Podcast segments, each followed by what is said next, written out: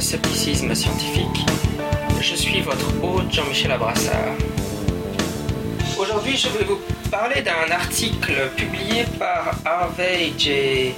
Irwin consacré à la, psychologie du sceptique qui s'intitule On Paranormal Disbelief, The Psychology of the Skeptic, donc euh, sur la l'incroyance au paranormal, la psychologie du sceptique. Il s'agit d'un chapitre, du chapitre 18 d'un livre qui s'intitule lui-même Exploring the Paranormal, Perspectives on Belief and Experience. Et donc euh, ce livre est consacré à la croyance au paranormal et en général, et donc euh, ce chapitre particulier prend un peu le problème à l'envers et s'adresse aux caractéristiques euh, psychologiques des, des sceptiques. J'ai trouvé ça évidemment intéressant. Tout d'abord, Harvey J. Irwin est un parapsychologue euh, que j'admire beaucoup. C'est un de mes auteurs. Euh, je trouve que c'est un auteur extrêmement intéressant, particulièrement parce qu'il a beaucoup travaillé sur la psychologie de la croyance au paranormal. Il a d'ailleurs publié euh, en 2009 un ouvrage consacré à, à, ce sujet, un manuel pour le chercheur. Ça s'appelle donc The Psychology of Paranormal Belief, a Researcher's Handbook donc un manuel pour le chercheur qui veut travailler sur la question de la psychologie de la croyance au paranormal. Et il est aussi un des deux auteurs avec euh, Caroline et Watt de l'ouvrage dont j'ai déjà parlé sur ce balado, An Introduction to Parapsychology. Je voudrais quand même dire qu'au départ, euh, ça fait longtemps que je m'intéresse à la question de la croyance au paranormal et comment on peut l'expliquer en psychologie. Et euh, j'avais lu cette référence bibliographique régulièrement et avant de lire l'article lui-même, je pensais qu'il s'agissait d'un article d'une recherche, donc euh, probablement une recherche par questionnaire, qui essaierait de déterminer euh, les caractéristiques psychologiques des, des sceptiques. J'étais un peu surpris de découvrir que non, ce n'est pas le cas. C'est une revue de la littérature, d'un certain nombre de recherches sur le sujet et de réflexions personnelles de Irwin sur le sujet j'ai eu un, petit moment euh, où j'étais un peu euh, déçu de découvrir ça. Malgré tout, l'article se relève extrêmement intéressant et propose toutes sortes de réflexions que je vais évoquer aujourd'hui.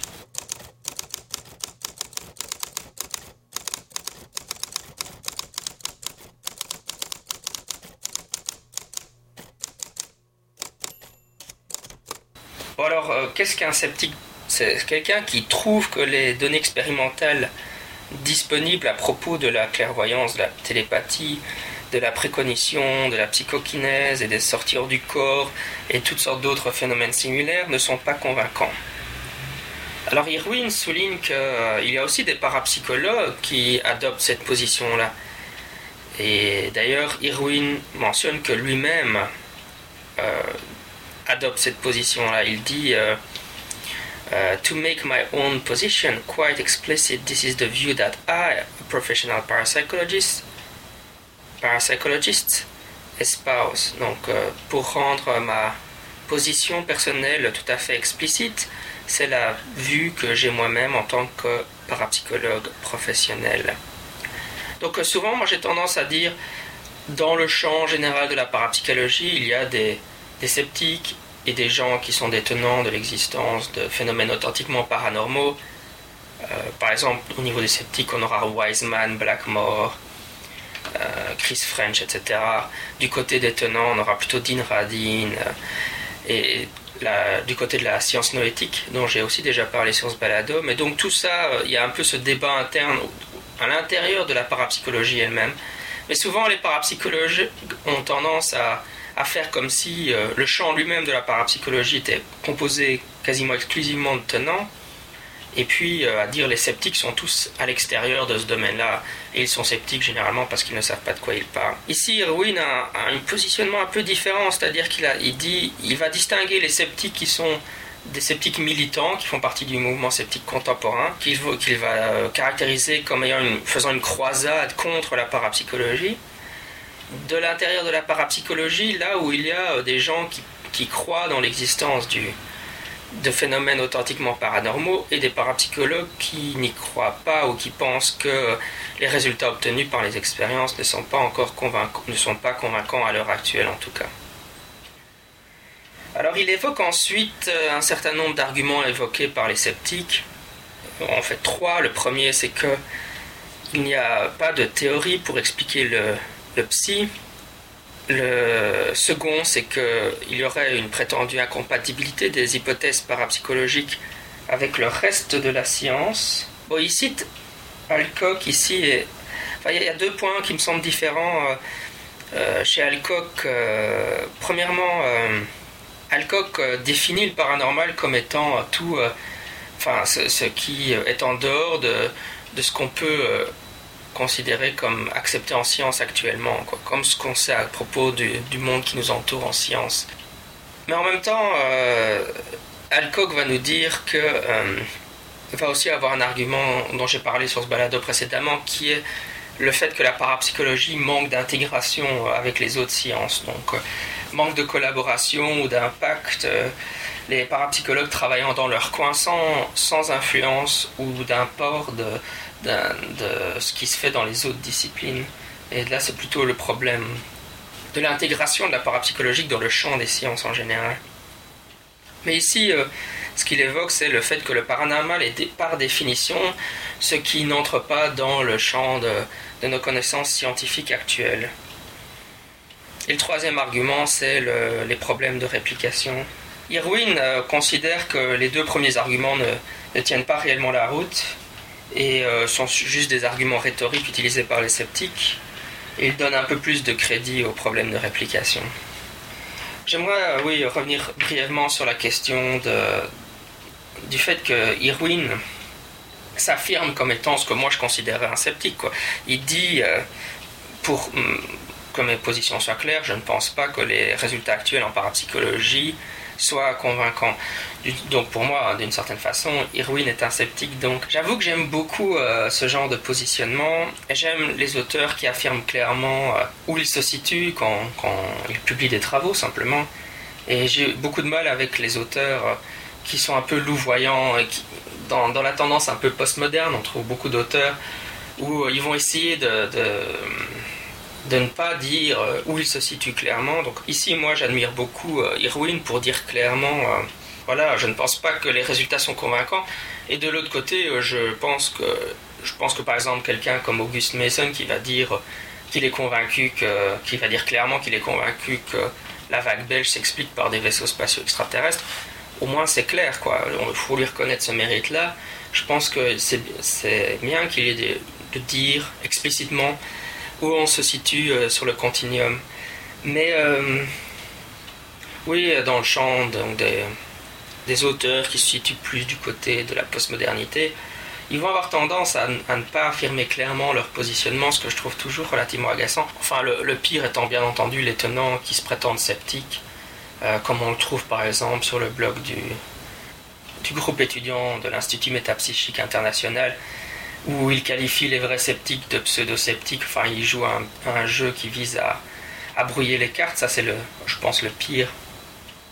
Je vais vous donner un autre exemple. Euh, bon, il y a des gens qui travaillent en psychologie de la religion. Je pense que si quelqu'un publie une recherche en psychologie de la, religion sur, euh, sur la religion, mettons la religion chrétienne, la psychologie des gens qui, euh, qui adhèrent à la religion chrétienne, je pense que vous serez intéressé de savoir si l'auteur de cette recherche est lui-même chrétien ou non, ou s'il est athée ou musulman, et s'il est chrétien, même de quelle orientation, si c'est un auteur catholique, un auteur protestant, etc.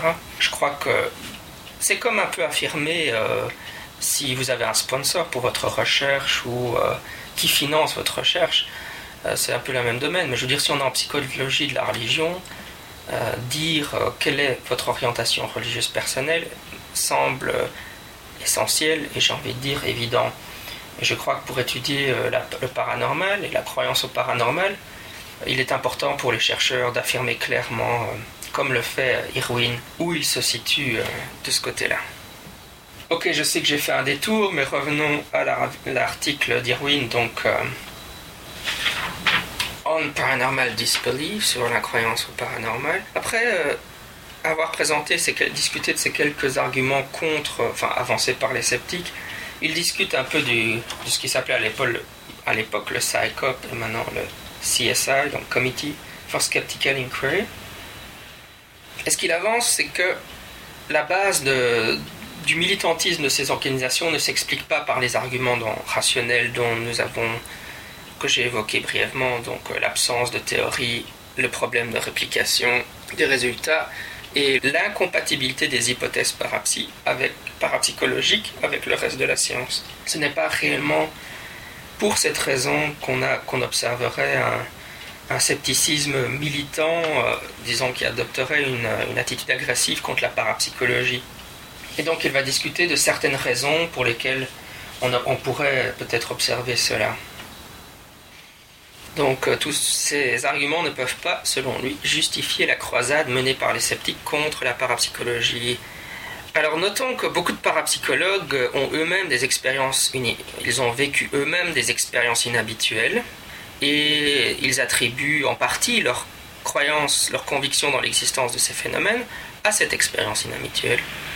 Et cet argument peut être retourné, c'est-à-dire que, à l'inverse, il y a bon nombre de sceptiques qui rapportent ne jamais avoir vécu d'expérience inhabituelle et justifient pour cette, en partie pour cette raison-là leur incroyance. Bon, ici il y a différents problèmes, c'est-à-dire que, par exemple, enfin, premier problème, il y a l'interprétation du, hasard. Donc, euh, mettons que vous êtes un quelqu'un qui pensait que le paranormal des phénomènes authentiquement paranormaux existent. Quelque chose se produit, vous aurez tendance à l'attribuer. En réalité, il est dû au hasard. Vous risquez d'avoir un biais qui fait que vous allez l'attribuer à un phénomène paranormal, comme à la synchronicité par exemple. Alors qu'en réalité, il tombe réellement dans les lois du hasard. A l'inverse, si vous êtes un sceptique, il se pourrait très bien que vous observiez un phénomène authentiquement paranormal, et comme vous ne croyez pas dans l'existence des phénomènes authentiquement paranormaux, vous l'attribuez à tort comme étant compatible avec les lois du hasard. Et donc, euh, il, se peut qu'il semble avoir vraiment une interaction entre les expériences inhabituelles personnelles et la croyance ou l'incroyance des sujets. Enfin, du côté des sceptiques, il se pourrait que le manque d'expérience personnelle soit une rationalisation post-hoc de la croyance, c'est-à-dire qu'au départ, les sujets euh, ne croient pas, euh, sont sceptiques de l'existence des phénomènes paranormaux, et donc ont tendance à interpréter les événements paranormaux qu'ils vivent comme n'étant pas paranormaux, comme étant explicables de manière prosaïque, et ils rationalisent ensuite euh, leur incroyance en disant ben oui, je n'ai jamais vécu de phénomènes authentiquement paranormaux. Un autre euh, point intéressant, c'est que le niveau d'éducation tend à influencer la croyance au paranormal. Ce qu'on observe, c'est que, tout, comme la, discipline scientifique, la discipline universitaire étudiée, au niveau de l'éducation, on, observe une augmentation de la croyance au paranormal chez les étudiants universitaires lorsqu'ils rentrent à l'université. Ce que certains auteurs euh, explique en disant ben, c'est parce qu'au moment où on, découvre l'université en première, deuxième, troisième année, ce qui se passe, c'est qu'on euh, découvre des tas d'hypothèses, des tas de modèles, et en gros, on a une sorte d'explosion de, l'ouverture d'esprit, et du coup, la plausibilité du paranormal augmente. On se dit, on apprend tellement de nouvelles idées qu'on se dit, bah oui, ben, pourquoi pas, il se pourrait que la télépathie ou la psychokinèse existent. Mais par contre, on observe une diminution au niveau euh, de la fin de maîtrise et du début de doctorat. Mais évidemment, euh, Irwin souligne que cette augmentation du scepticisme au niveau du doctorat peut être un effet de la socialisation. C'est-à-dire que plus on progresse, plus on, a, serait, on serait dans le domaine de la sociologie des sciences, plus la pression euh, du groupe, du groupe scientifique serait telle que les gens auraient tendance à apprendre à exprimer socialement un scepticisme, alors même que euh, dans le fond, peut-être qu'il continuera à croire, mais il y aura un désir social de se, présenter comme étant sceptique, parce qu'on pense que c'est ce qu'un bon scientifique doit dire face à ce genre d'informations. Intéressant. Au niveau des, disciplines, les sciences sociales sont les plus sceptiques, donc tout ce qui est sociologue, psychologue, anthropologue, parce qu'ils ont, particulièrement les, psychologues, sont réputés pour être sceptiques du paranormal à cause du fait que justement leurs études abordent ce genre de questions et les, les rend dubitatifs par rapport à ce genre de phénomène. Ensuite, on observe c'est les, les, sciences naturelles, et puis en dernier, tout ce qui relève plutôt de la littérature, etc. Et donc il y a un continuum qui va des sciences sociales en passant par les sciences exactes jusqu'au euh, domaine plus littéraire euh, qui influence donc la croyance au paranormal dans les études universitaires. Alors ensuite, Erwin se pose la question de comment est-ce qu'on peut expliquer dans euh, le mouvement sceptique contemporain une, sorte d'attitude de croisade à, l'encontre de la parapsychologie. Euh, une des hypothèses, ça serait dû à de la dissonance cognitive. bon, l'idée, ce serait qu'on les sceptiques éprouveraient une sorte d'anxiété à propos de l'existence du paranormal et euh, à cause de ça et du, des informations contraires qui leur seraient soumises, des éléments qui avanceraient, qui, iraient dans le sens que le des processus authentiquement paranormaux existent et donc, ils auraient tendance à réduire cette dissonance cognitive en, adoptant une attitude agressive vis-à-vis de la communauté parapsychologique.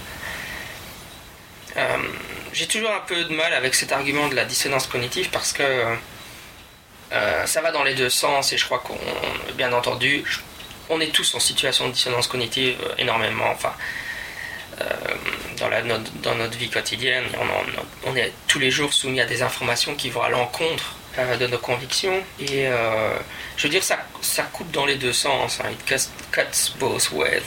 Euh, je pense que les parapsychologues et les tenants du paranormal sont aussi en position de dissonance cognitive quand ils sont face aux arguments des sceptiques, évidemment.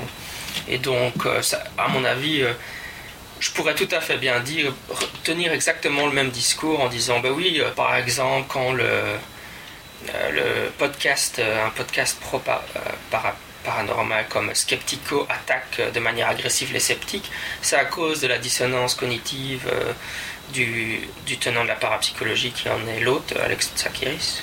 Ou alors les membres du GIMI, quand ils attaquent sur leur blog, sur le site web, maintenant, les sceptiques francophones vous savez, si vous, voulez, d'ailleurs c'est assez amusant pour l'anecdote, euh, quand je cherche des gens sur, euh, pour des interviews, je vais euh, consulter le site du GIMI et je, vois qui il critique et comme ça, ça me donne une liste des sceptiques qui sont intéressants en France. C'est comme ça, par exemple, la première fois que j'ai lu le nom de Nicolas Gauvry, c'était sur le site du GIMI, donc merci à eux de nous renseigner en nous expliquant qui sont les sceptiques intéressants, même si c'est parce qu'ils les attaquent. Euh, donc euh, peut-être qu'à cause de, leur, de cette attitude provient aussi de leur dissonance cognitive face au mouvement sceptique contemporain. Donc euh, ça me paraît toujours ok.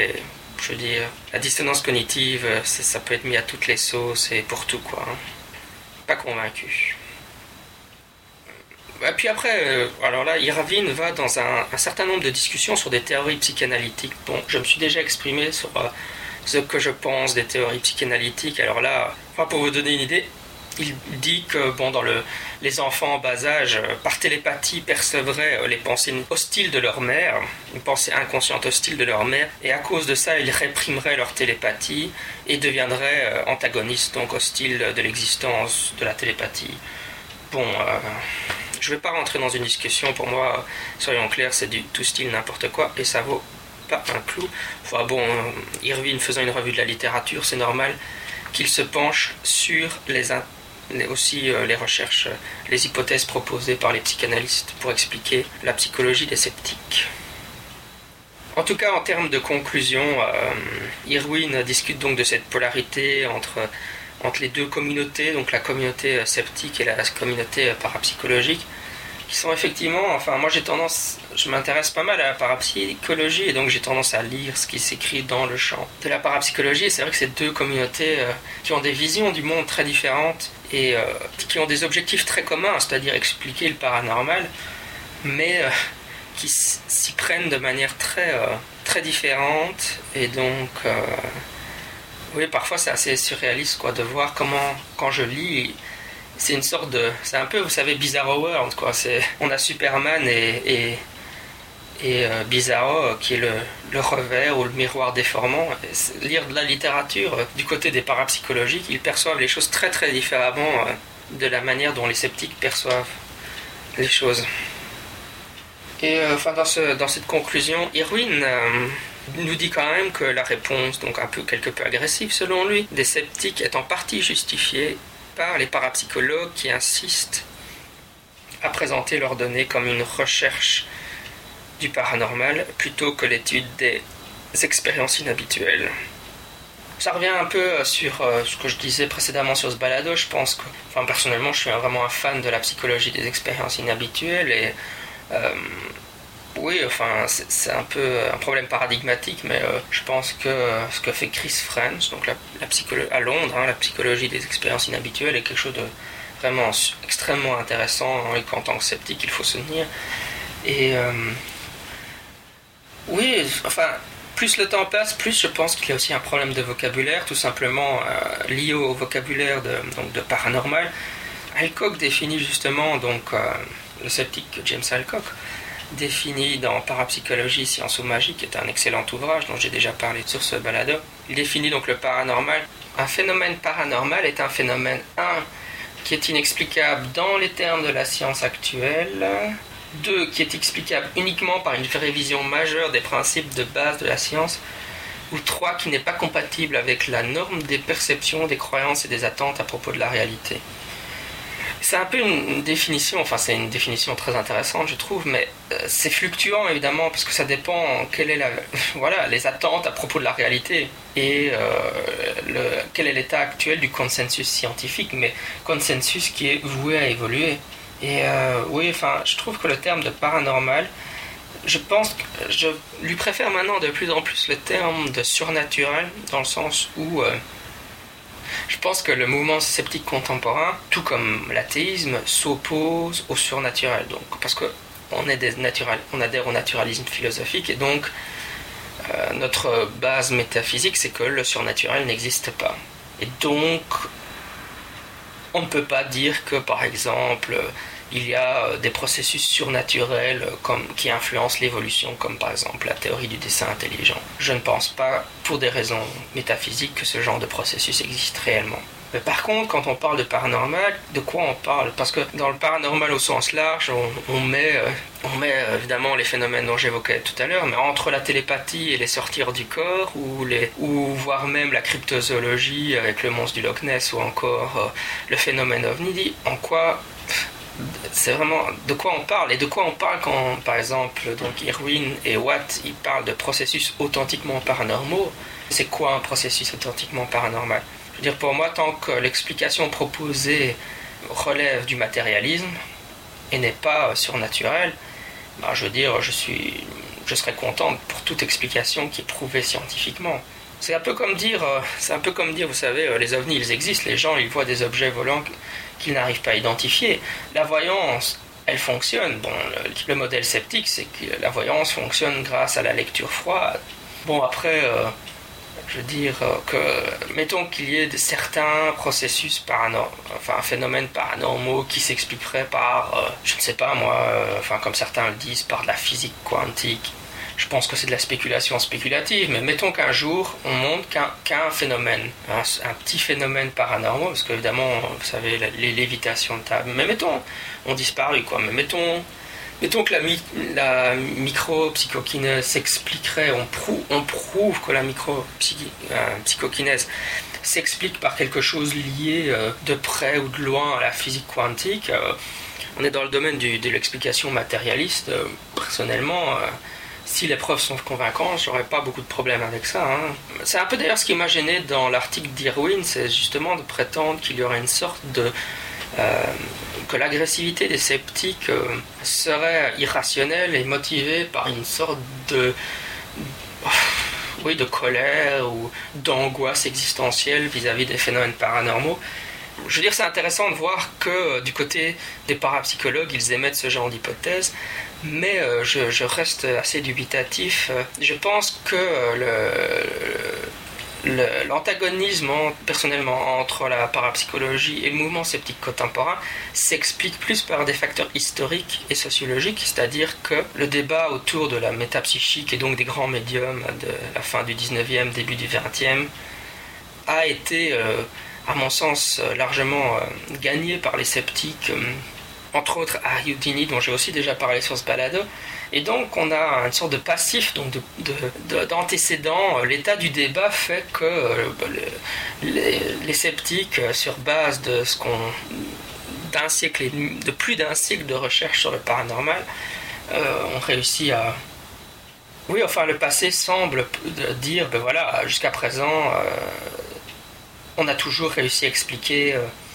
les phénomènes prétendument paranormaux par euh, des, explications prosaïques, comme par exemple euh, marcher sur les braises ou la sorcellerie qui a été testée des, dizaines et des dizaines de fois sans fonctionner, etc. Je veux dire, ou alors les démystifications d'Uri Geller, euh, le projet Alpha de James Randi, enfin toute cette, cette, longue histoire du débat fait que elle semble justifier une critique relativement acerbe de la parapsychologie par les sceptiques je vois plus là, donc je veux dire, l'historique du débat lui-même générant, euh, ayant comme conséquence l'attitude actuelle des sceptiques. Enfin, bon, de toute façon, il y a énormément de sceptiques, hein, il se pourrait qu'il y ait des sceptiques, euh, pour qui ce soit le cas, mais enfin, c'est vraiment pas la perception que j'en ai. Euh. Je dirais plutôt, on peut plus observer une sorte d'agressivité chez des sceptiques qui étaient tenants auparavant et qui ont vécu une déconversion. En général, quand il y a une déconversion, d'une position tenant, on peut observer plus d'agressivité, comme par exemple Marc Calais par, rapport euh, à certains tenants du phénomène ovni. Mais euh, je veux dire, oui, alors oui, là, on est plutôt dans, une dynamique psychologique de déconversion, mais euh, Enfin voilà, j'ai trouvé l'article intéressant, j'avais envie de le partager avec vous pour un peu voir ce que... Bon, juste parce que pour nourrir vos réflexions, quoi. Et puis, euh, si vous avez des réactions, euh, commentaires, n'hésitez pas évidemment à venir sur le blog Scepticisme Scientifique, donc qui est le blog lié le blog officiel de ce balado et venir partager avec nous euh, vos réflexions sur le sujet. Voilà, c'était Scepticisme Scientifique, le balado de la science et de la raison. D'ici là, à la semaine prochaine, sceptiquement